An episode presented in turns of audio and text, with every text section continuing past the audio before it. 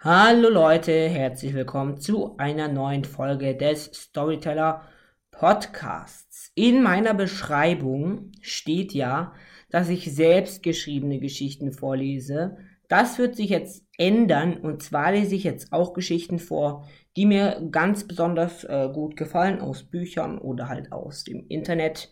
Ähm, ich darf das, also copyright-mäßig darf ich das äh, wenn ich sage, von wem sie sind und äh, wie die Geschichten heißen.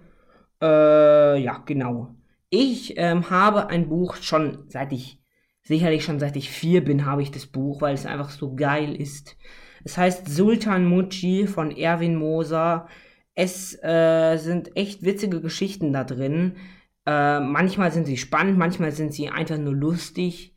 Und äh, das wollte ich euch eigentlich einfach nur ein bisschen ans Herz legen, weil es ähm, sehr lustige Geschichten sind.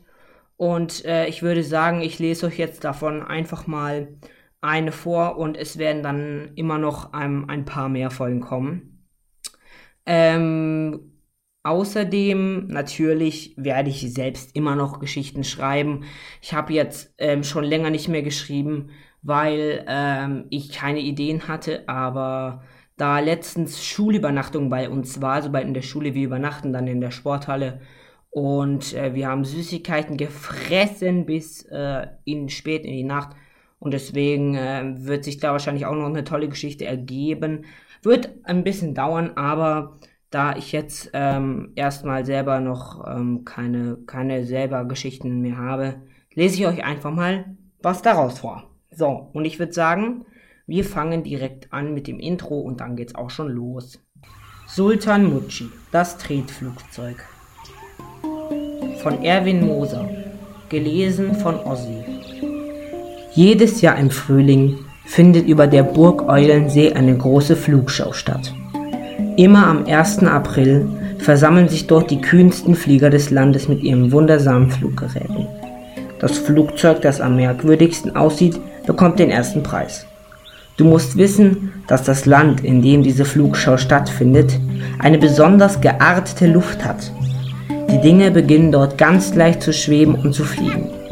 Ein Flugzeug braucht dort nicht unbedingt einen Motor zu haben. Mit Motor geht das Fliegen natürlich schneller, aber notwendig ist er nicht.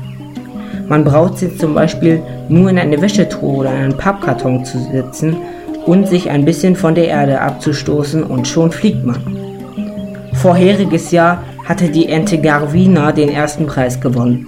Sie war in einem Suppentopf angeflogen bekommen.